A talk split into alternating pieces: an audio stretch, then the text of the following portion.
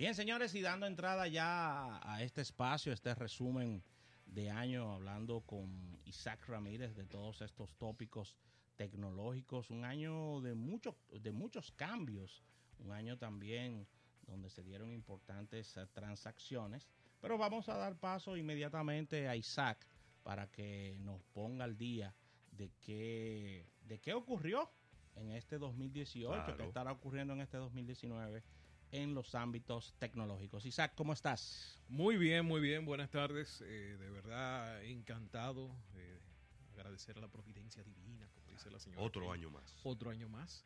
¿Cuánto- ¿Cuántos años? Debemos de llevar como nueve ya. Nueve. Y recuerda que hicimos uno cuanto en, Marketing Mix también. Sí. Vamos a esto. Ah, Estamos, tenemos unos días en eso. Tenemos unos días, Tenemos tenemos unos unos días. Como siempre, haciéndole la sección y el resumen del año a los otros programas. Ay, Dios mío. Vamos a ponerlo sencillo. Claro, O sea, pero por lo menos pues, eh, los videos van a tener la fecha y se va a saber cuál se hizo primero. Nosotros arrancamos adelante siempre. Siempre. Tú ves gente en enero haciendo resumen. Sí.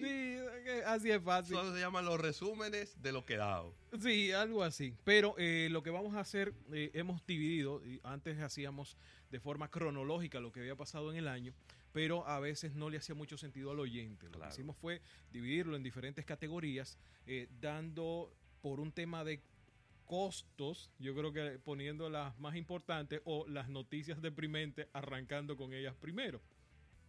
Y este año tenemos que hablar del tema de seguridad.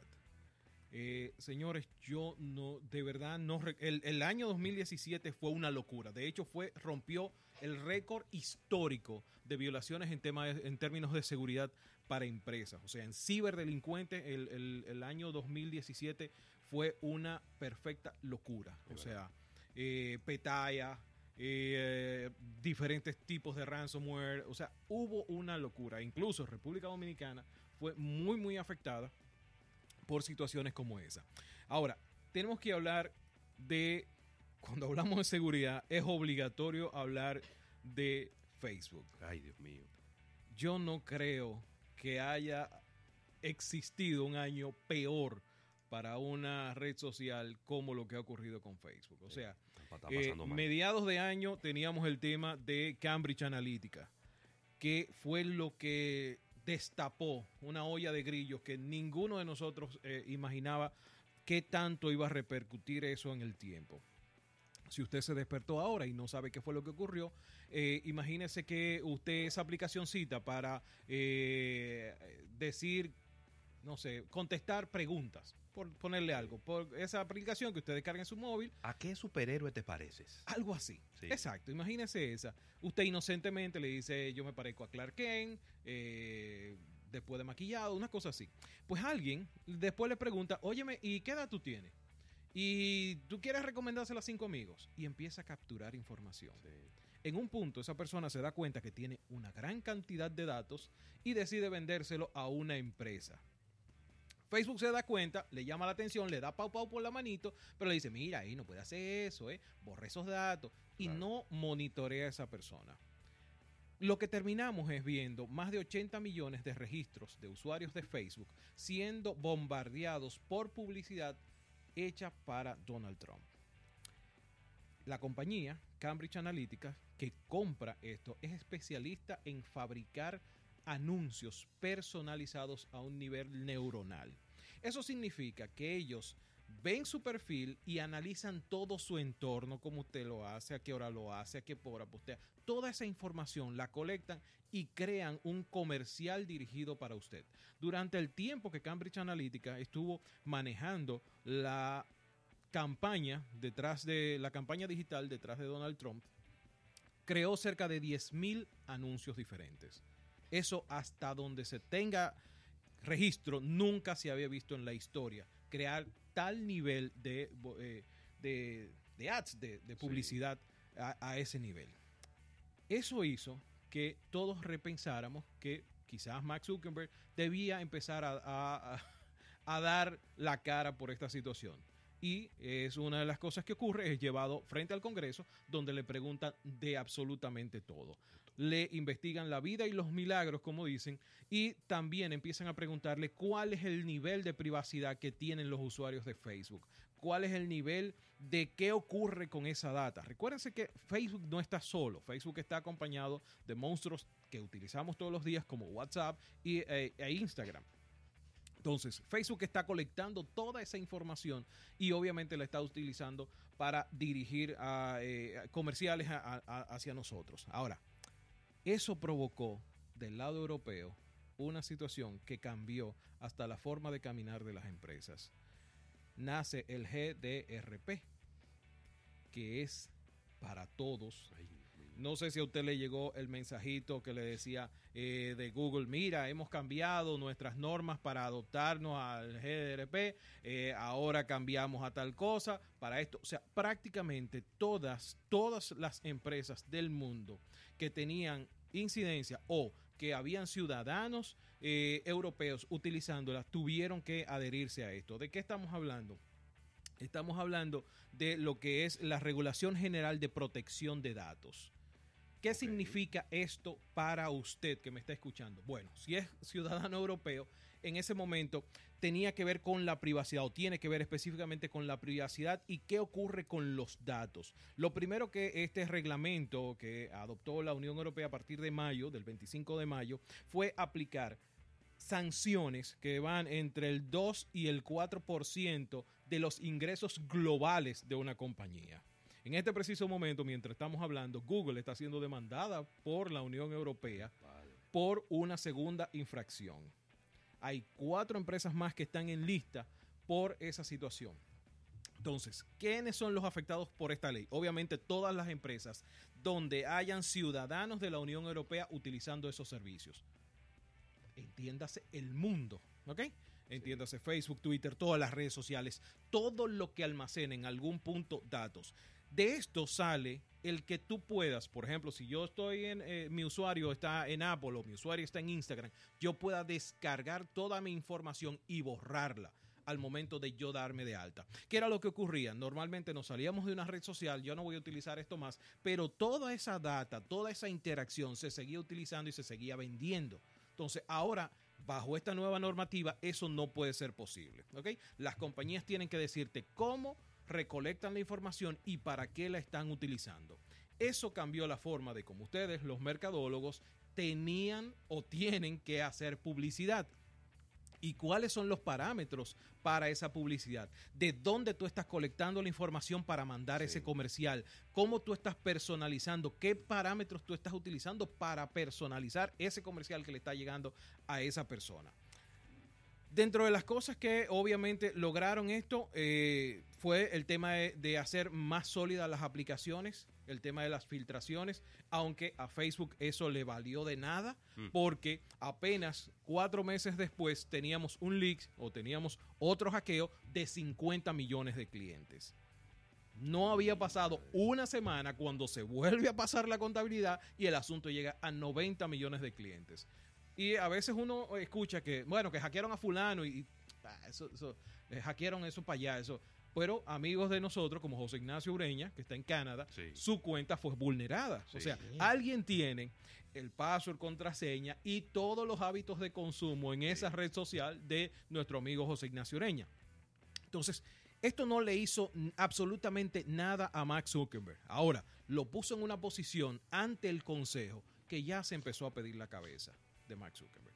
Es así de simple. No, y no ha pasado, no ha terminado el año y otra vez estamos hablando de, que no han solucionado de raíz el problema. No, no, no. De la vulnerabilidad que tiene la aplicación. Y han dicho que van a contratar 75 mil empleados. Y, y dicen y dicen y dicen, pero en el fondo no hacen y no se llega al fondo de la situación para lograr que esta sea pues una eh, aplicación cada vez más segura y que la gente pueda estar tranquilo. Así mismo. Yo de verdad, eh, cuando Facebook anunció, eh, cerrando aquí el año, anunció Facebook Portal.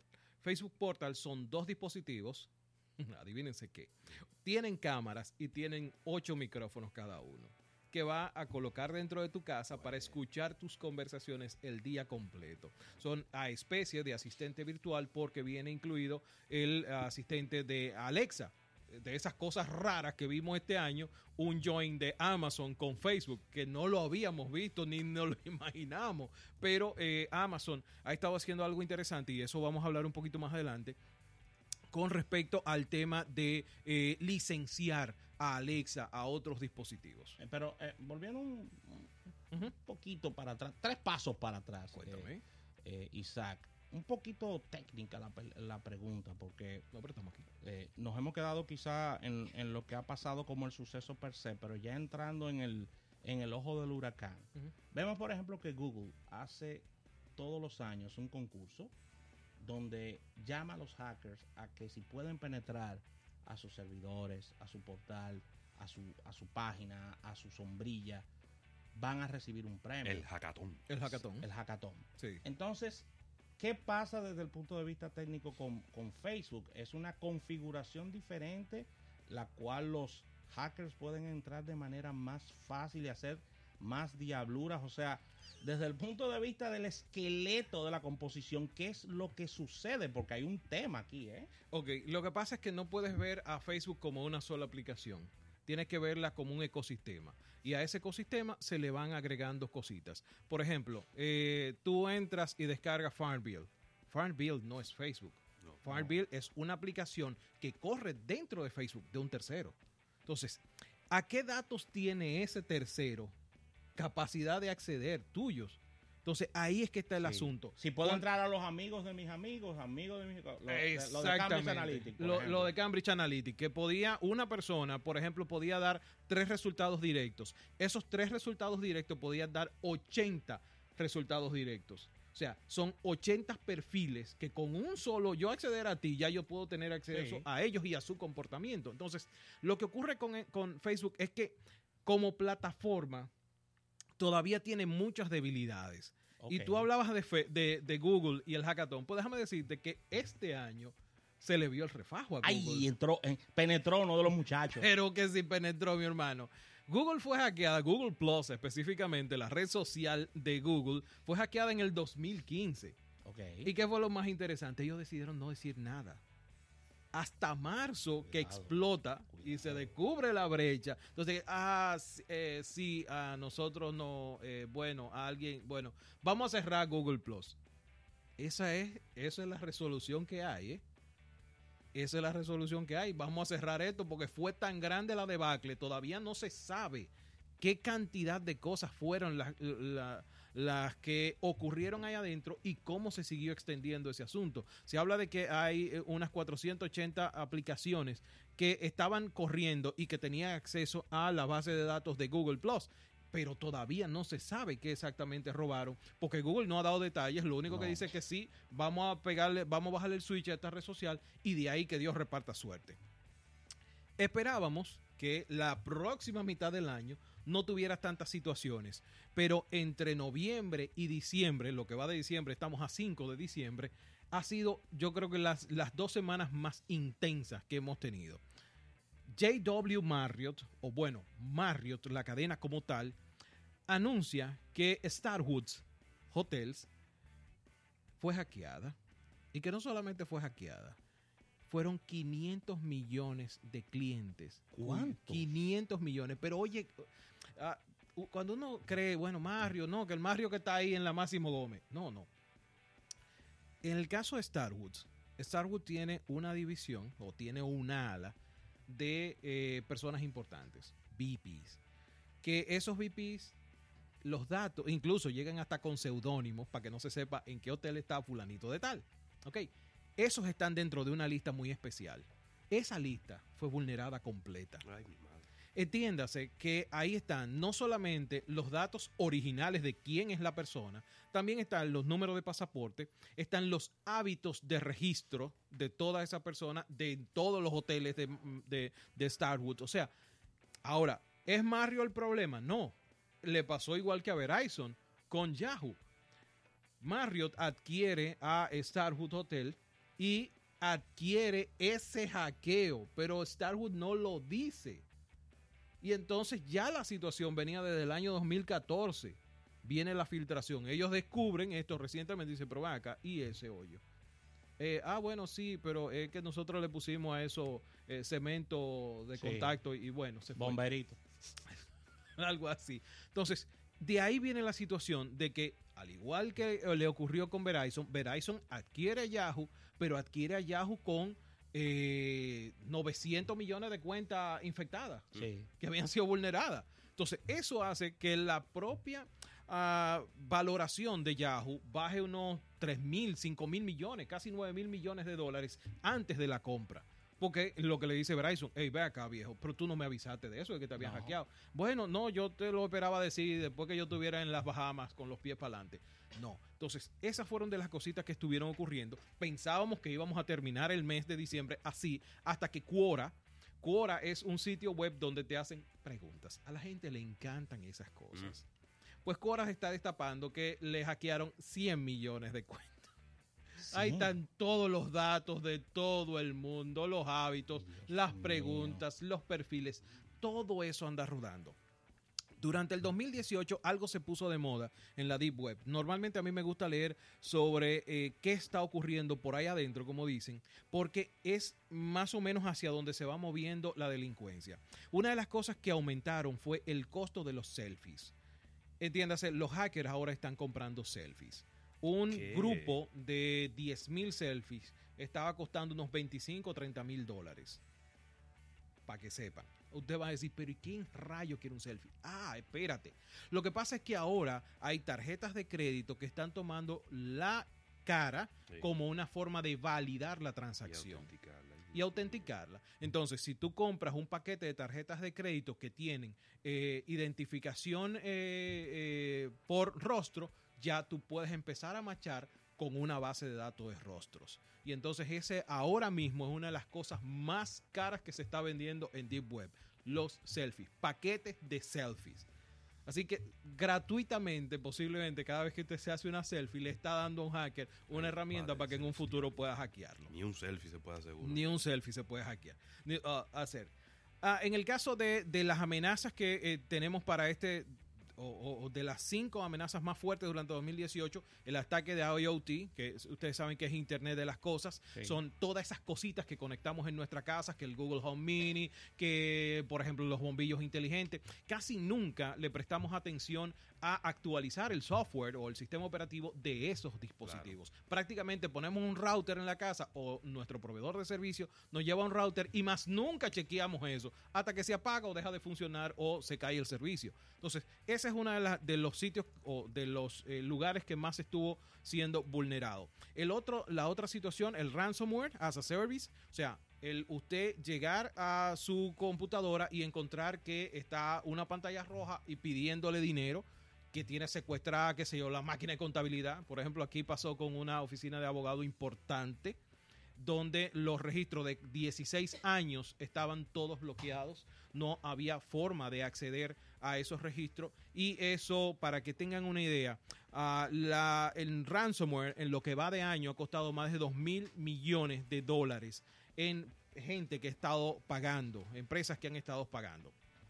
El tema de malware ahora basado en la nube, aunque usted no lo crea, eh, los hackers se han actualizado bastante y antes te colocaban, qué sé yo, algo directamente en la máquina o tú tenías que descargarlo, ahora sencillamente lo que te llega es un servicio y muchas de las, eh, de las formas que están utilizando esto es a través de juegos o de aplicaciones gratuitas. Hay miles de aplicaciones gratuitas. Eh, bueno, el propio Google descubrió una 300.000 aplicaciones que tenían capacidad de poder infectar tu dispositivo.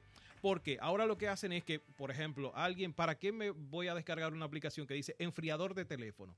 No hay forma física ni humana de que un software pueda enfriar tu teléfono. enfriarlo, no hay forma. Entonces, la gente, la gente se pasa de todo. Bueno, pues ese, ese tipo de aplicaciones normalmente tienen algo detrás. Primero te están dando algo gratuito, porque tú tienes un problema, que mi teléfono se calienta, etcétera, que lo otro. ¿Qué es lo que hace la aplicación? Empezar a pagar un par de procesos, más nada después él empieza a correr sus propios procesos. Y tú le ves que tiene acceso al micrófono, a los contactos, a la cámara. ¿Para qué? ¿Para qué tú necesitas todo eso? Pues eso fue una de las cosas que estuvo ocurriendo.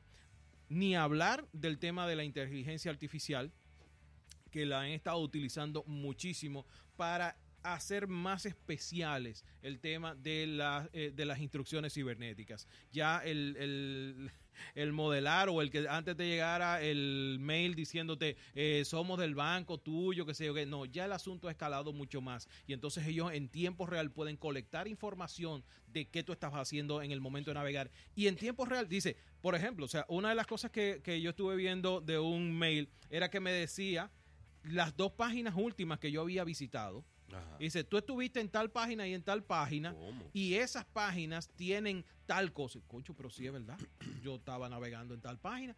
Bueno, pues para que protejas tus datos, entra a tal sitio. O sea, ya no es un tipo que simplemente te está mandando una, cosa burda que casi todo le dábamos a borrar. No, ya el, tema es mucho más fácil. Pero lo, que, he podido ver en el tema internacional de móviles con relación a la inteligencia artificial es que no ha sido un, tópico muy, muy positivo por lo que se ha venido implementando en los móviles, no por la inteligencia artificial per se, que es una maravilla, sino lo que se ha venido implementando para móviles que mucha gente ha dicho que eso es medio tolloso. Eh, lo que pasa es que eso es publicidad. ¿Tú te acuerdas cuando se le decía a la HSDPA Plus o al 3G Plus, se le decía 4G? Sí. Y se le empezó a decir 4G y se le empezó a decir 4G y a venderle a todo el mundo que era 4G. Eso es 4G. No, eso no es 4G. Eso es HSDPA Plus. Es una actualización del 3G. Sí. Entonces, en el caso ¿Es un nombre de marketing. Para... Nombre de marketing. O sea, incluso yo no voy a decir el nombre de las empresas, pero hubieron empresas que empezaron a incluirlo dentro de los nombres de los propios productos, dentro de los modelos. Este es el modelo tal cosa IQ o IA. Eso no tiene ningún sentido porque inteligencia artificial es mucho más grande. Por ejemplo, y pasando ya a otra, otra de las, de, de, las, eh, de las categorías que traíamos, está el lanzamiento del año. Mm. Qualcomm decidió lanzar un nuevo chip. Este viene equipado con 5G. Este es el 855. ¿Ok? Viene a entrar eh, a competir directamente contra el Apple A12 Bionic, que es de 7 nanómetros. ¿cómo es? Nanómetros. Bendita palabra. Y el Kirin 980, que es de Huawei, que también es de 7 nanómetros. Ahora te dirá, ¿para qué sirven los nanómetros y con qué se come? Los, los 7 nanómetros es lo que dice que su chip está más calificado para equipos de gama alta que va a hacer que el rendimiento sea mucho mejor con un menor consumo de electricidad. ¿Ok? Él va a hacer, él va a tener, en el caso de lo que está lanzando Qualcomm, está muy dividido el tema de los diferentes cores, los diferentes eh, procesamientos que hace y básicamente tú vas a tener cuatro procesadores que van a estar orientados a tareas tan sencillas como abrir la pantalla, la imagen, esto, lo otro, pasar de un lado hacia otro. Ahora, si tú necesitas más potencia, entonces él va a empezar a tomar más potencia y en función de eso va a utilizar más poder. Pero la idea es que con el 855, el nuevo chip de, de, Qualcomm, tú tengas una mayor cantidad de vida útil de tu batería, porque él va a estar utilizando inteligencia artificial para mejorar cosas como el rendimiento y también la fotografía. Y aquí venimos con el, tema de por qué el, chip es tan importante. En el caso de la fotografía, normalmente eh, hemos visto, y todo lo que vimos durante el 2018, es que la tendencia es meterles más cámaras a los dispositivos. Sin embargo, vemos un Google Pixel utilizando el, la misma cámara. Los Pixel todos tienen una sola cámara trasera. Ahora, ¿qué es lo que hacen? Es que cuando tú haces la foto, hay una inteligencia artificial que se encarga de mirar la luz, de mirar los píxeles que se perdieron y empieza a completarlo todo. Tarda un poquito más, pero te da la foto. Por eso, quizás uno de los, el, modo nocturno del Google eh, Pixel eh, XL o el, Google Pixel 3 es uno de los mejores modos que hay. Porque tú estás aplicando todo lo que Google ha aprendido con más de 5 mil millones de fotografías que tiene dentro de su base de datos. Todo eso está aplicado a ese dispositivo. En ese momento es cuando se cambia. Ahora, una de las cosas que viene es eh, con algo que se llama uh, y es precisamente eh, eh, para fomentar todo este, eh, este tema, procesamiento neuronal. Ya ahí la cosa se empieza a complicar y lo que va a derivar de la utilización de este tipo de, de procesador es mejora en el tema de juego, en el segmento de juegos.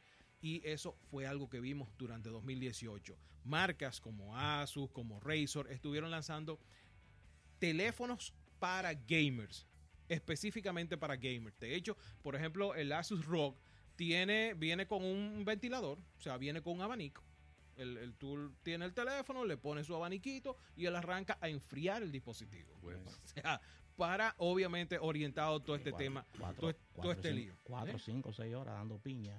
Sí, sin, ¿Eh? sin, que se te, sin que se te embromen. Pero dentro de las cosas que está optimizando, y quizás lo puse aquí por eso, es porque una de las eh, tantas cosas que hablamos en 2018 es obviamente el 5G. 5G, 5G. Pues en este caso lo veíamos como muy lejos eh, la implementación de 5G en los dispositivos móviles. Sin embargo, este Qualcomm está eh, diseñado y está desarrollado para apoyar todo lo que tiene que ver con la tecnología 5G. Ah, dentro de las presentaciones que se estuvieron haciendo, ya hay un Motorola que está funcionando bajo la red de Verizon, que eh, viene con eh, las antenas para 5G, es un poco más voltero, o sea, tiene como una cabecita en la parte de arriba. Y el otro dispositivo que veríamos posiblemente en Mobile World Congress sería el Samsung X o Samsung 10 que vendría con las antenas 5G y traería este nuevo procesador de Qualcomm. Con esta información cerramos este primer segmento de este resumen en 2018-2019 de Isaac Ramírez. Vamos a una pausa comercial. El retorno seguimos toda esta conversación. No se muevan.